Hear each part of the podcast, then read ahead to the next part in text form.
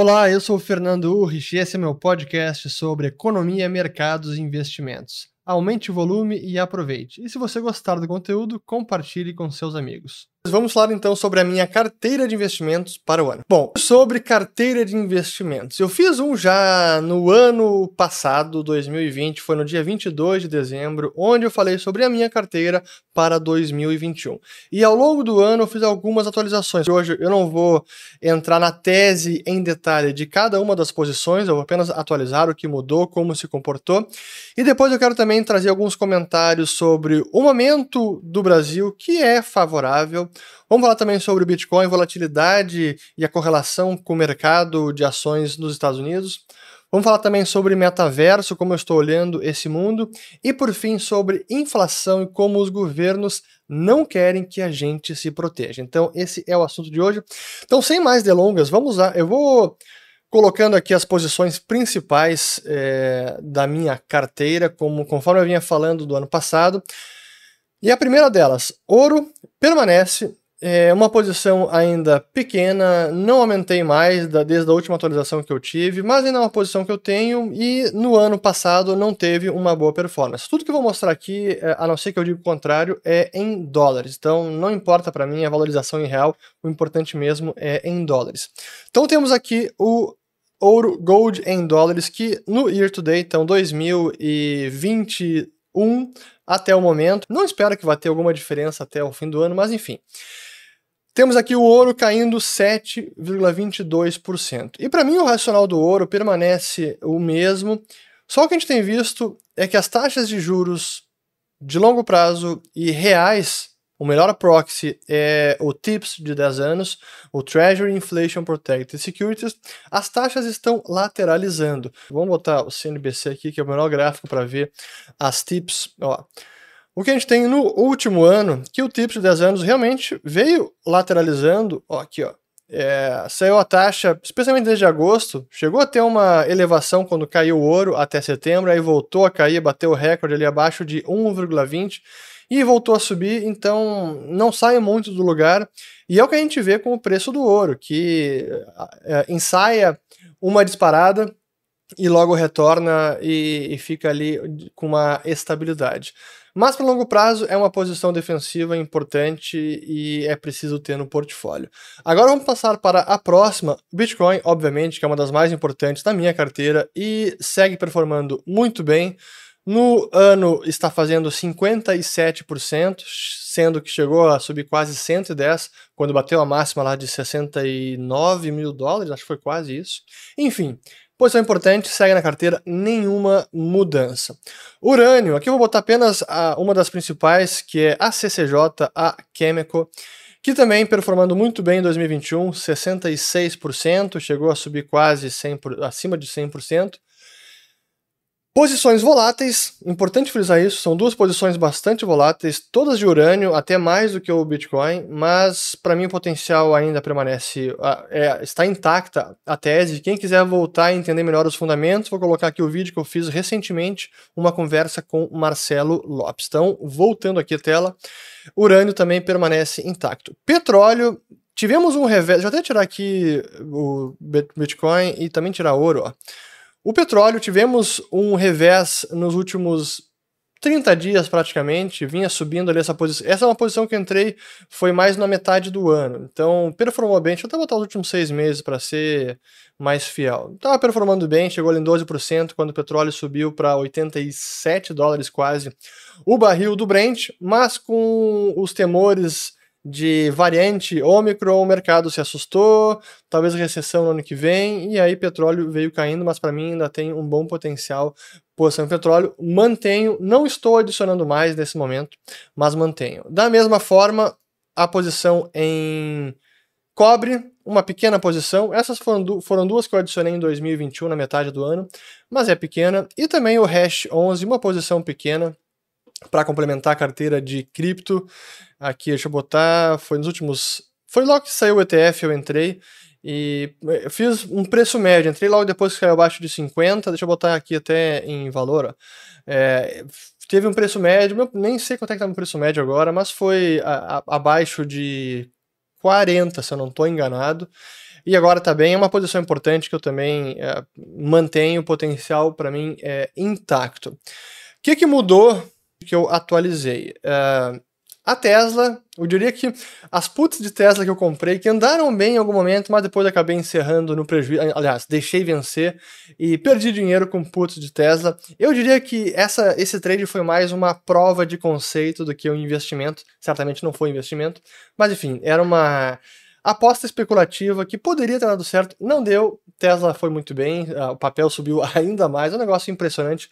Mas enfim, uma posição que eu comentei no ano passado, aliás, um investimento que eu comentei no ano passado que eu tinha interesse e que para mim ainda está esticado era o Airbnb. Para mim, um case fantástico, mas acho que o papel ainda está esticado. Olhando pelo price to sales, porque não, não tem earnings, a empresa ainda dá prejuízo ela deu uma leve reduzida no múltiplo, mas ainda assim está acima de 20 vezes price to sales. Então, claro que o pessoal está sempre precificando o futuro, mas ainda assim me parece um pouco esticado.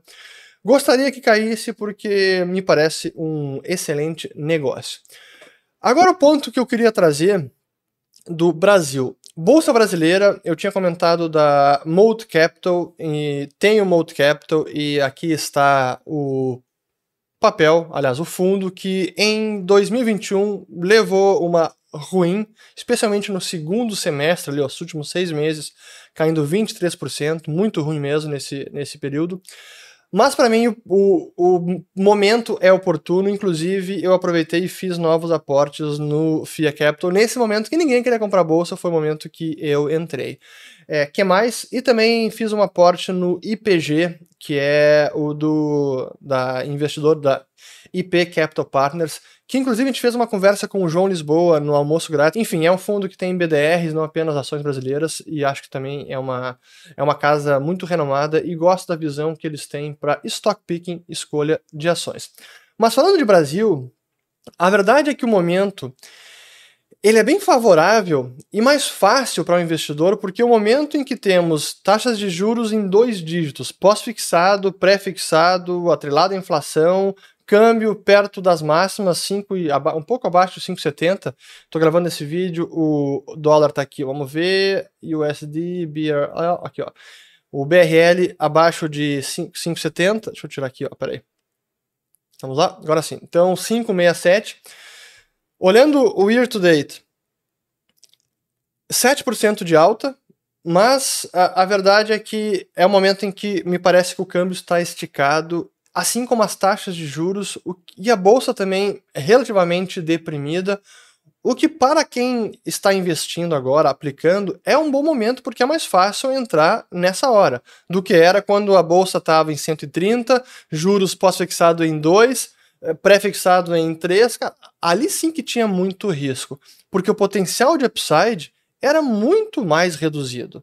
Agora o potencial de upside é maior. Então a relação risco e retorno neste momento para o Brasil é mais favorável.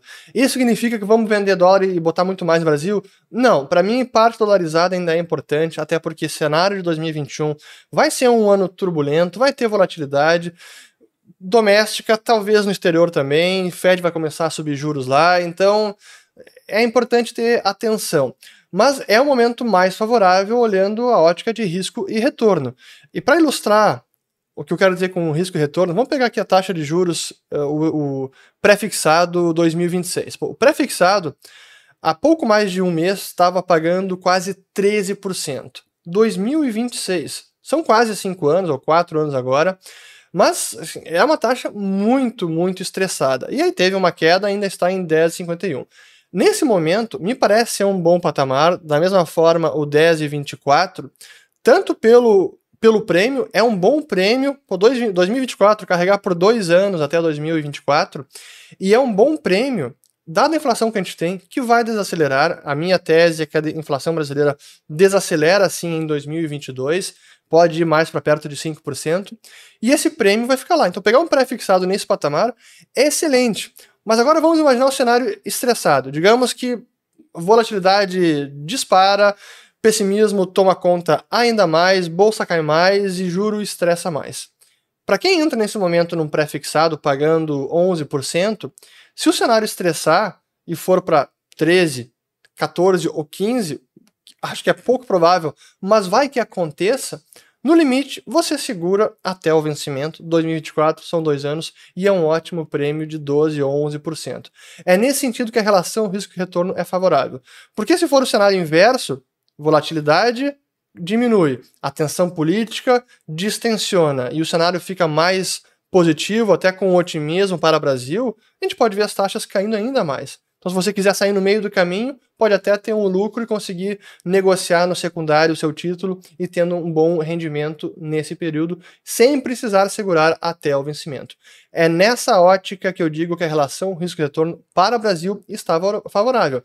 E pós-fixado, pô, Selic vai chegar agora, já está em 9,25. Próxima reunião de fevereiro deve chegar acima de 10 tá quase 11, se for um e-mail vai para 10,75, se o Banco Central aumentar em um e-mail a taxa Selic. E depois na outra reunião pode aumentar um pouquinho mais, então imagine um pós-fixado com 11.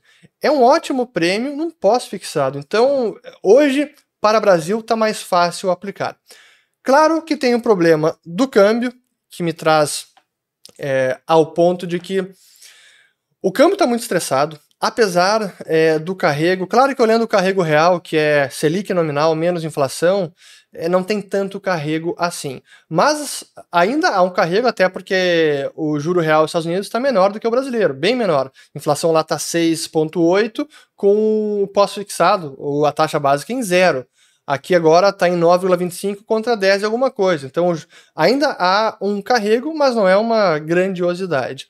E é verdade que o câmbio tem sentido todo, toda a turbulência política, as incertezas eh, de Brasil, a questão fiscal, especialmente nos últimos dois, três meses, com a PEC dos precatórios, que nunca passava, sempre ali uma dúvida, até o último momento, finalmente conseguimos superar essa etapa. Mas essa incerteza toda contribuiu e foi precificada, sobretudo, no câmbio. A nossa curva de juros já caiu bastante, os juros mais longos caíram, ainda temos uma inversão, e deve aumentar mais assim que à medida que o Banco Central vai aumentando a taxa básica, inversão da curva de juros. Mas é claro que o câmbio está estressado. Então, olhando a ótica de hoje, para quem já está dolarizado, eu não recomendaria vender câmbio. Eu não estou vendendo câmbio, não estou vendendo dólar, para mim tá, tá, tá bem do jeito que está. Agora, quem não, não tem nada dolarizado, vale a pena dolarizar agora? Eu confesso que é ruim, e apesar de achar que o câmbio está estressado, essa estratégia ela tem que ser feita em algum momento. Então, sempre o ideal é fazer um preço médio e vá executando em parcelas. Defina a sua alocação ótima, vai ser 20% patrimônio, é 30, é 50, mas é preciso executá-la, porque senão você vai só esperar, só esperar. E caso o cenário pior acabe se materializando, digamos, eleição é um desastre, o câmbio vai para 6, vai para 6,5. E você nunca entrou, nunca entrou no câmbio, nunca dolarizou. É nesse sentido que me parece ser mais prudente para quem não tem nada dolarizado fazer preço médio e aceitar o câmbio nesses patamares. Infelizmente, é o que eu faria se não tivesse nada dolarizado. Assumiria esse câmbio, é 567, é ruim? É, mas pior vai ser se, se sobe para acima de 6. Não estou dizendo que vai, estamos exercitando cenários e como você poderia se, uh, se comportar. Então falamos de momento favorável para o Brasil, está mais fácil investir hoje no Brasil. Quero falar mais três itens então. Primeiro sobre a volatilidade do Bitcoin, que de fato, no último ano, até eu tinha colocado o gráfico aqui, acabou saindo. Deixa eu botar de volta aqui, BTC USD, vamos lá. Que no último ano, o BTC, ele, no últimos, eu diria que o último semestre, ele tem se comportado bastante como um ativo de risco e está até mesmo seguindo o mercado de ações. Portanto, quando há um cenário de aversão a risco, ah, veio a variante Omicron, a recessão americana, mercado como um todo cai, o Bitcoin também tem sentido assim como as demais criptos. Eu sempre falo do Bitcoin como uma referência do restante do mercado. Olhando aqui nos últimos seis meses, o gráfico da esquerda é o do Bitcoin, da direita é o do SP500. Deixa eu tirar o percentual aqui e deixar apenas o preço. A gente vê, claro que não é uma correlação perfeita, mas nós temos visto, observado esse comportamento nos últimos meses. O que me parece natural ou não surpreendente, dado que o Bitcoin agora está mais inserido no mercado tradicional, tem o ETF de contratos futuros, o BITO, então se tornou um instrumento do mercado financeiro mais tradicional. Ah, os mais eh, maximalistas vão dizer que isso é ruim, que não devia ter ETF, não devia ter contrato futuro. Bom, pode ser que não deveria ter, mas existe e não vai deixar de existir, e é preciso entender como o ativo no curto prazo está se comportando. Para mim, isso em nada retira do Bitcoin o potencial de longo prazo. Mas no curto prazo é importante mostrar o que está sendo observado. E não simplesmente achar, ah, não, o Bitcoin é descorrelacionado com tudo, se o mercado cair, o Bitcoin vai subir com certeza. No curto prazo, para mim, essa leitura não é correta. Vamos aguardar os próximos meses. Dois pontos finais. Primeiro, o setor todo aí de tecnologia e do metaverso, das empresas que estão explorando é, essa nova iteração na internet, né, nova fronteira, como eu venho falando em vários vídeos, para mim tem muito de promessa, tem potencial e ainda é cedo sim, estamos no início desse movimento. Tem hype, não tem dúvida, virou buzzword, mas eu estou estudando mais a fundo para tentar entender que empresas podem se sobressair ou até formas de investir melhor no metaverso. E não apenas um tiro no escuro, ah, compra o um NFT e deixa valorizar e deixa na carteira. Eu quero ir um pouco além disso e tentar entender onde há apostas assimétricas dentro de toda a tese de metaverso. Mas não tomei nenhuma decisão ainda, estou no campo, no, no momento de estudo antes de tomar decisão, até para ter uma convicção maior da tese.